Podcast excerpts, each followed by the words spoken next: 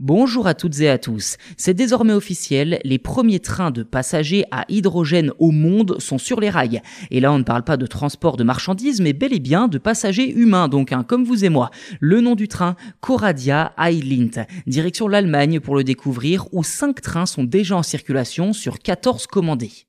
Pour trouver des détails sur cet engin, il faut se tourner vers le constructeur Alstom. Concrètement, les trains à hydrogène Coradia Eilint circulent depuis le 24 août sur la ligne Bremerwörde en Basse-Saxe et ont coûté plus de 93 millions d'euros.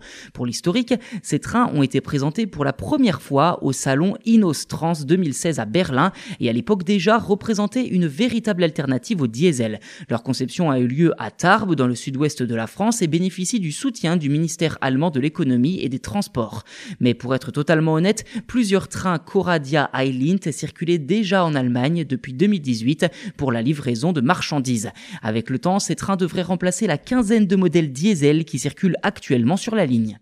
D'ailleurs, leurs avantages sont nombreux. Aucun rejet de CO2, seul de la vapeur d'eau s'échappe du train, très peu de bruit et une vitesse de pointe intéressante de 160 km heure contre 80 à 120 km heure actuellement sur cette ligne de Bremer-Wörde.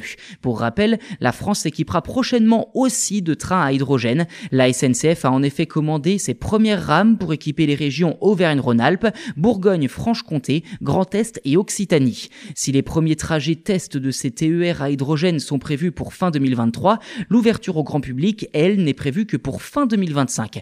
Côté caractéristiques techniques, Alstom explique que ces trains à hydrogène disposent d'une autonomie allant jusqu'à 600 km et peuvent transporter 220 passagers à 160 km heure. Si l'investissement total allemand n'est pas connu, celui de la SNCF est de 8 millions d'euros, complété par 215 millions d'euros des régions concernées, 8 millions d'euros d'Alstom et 47 millions d'euros de la part de l'État.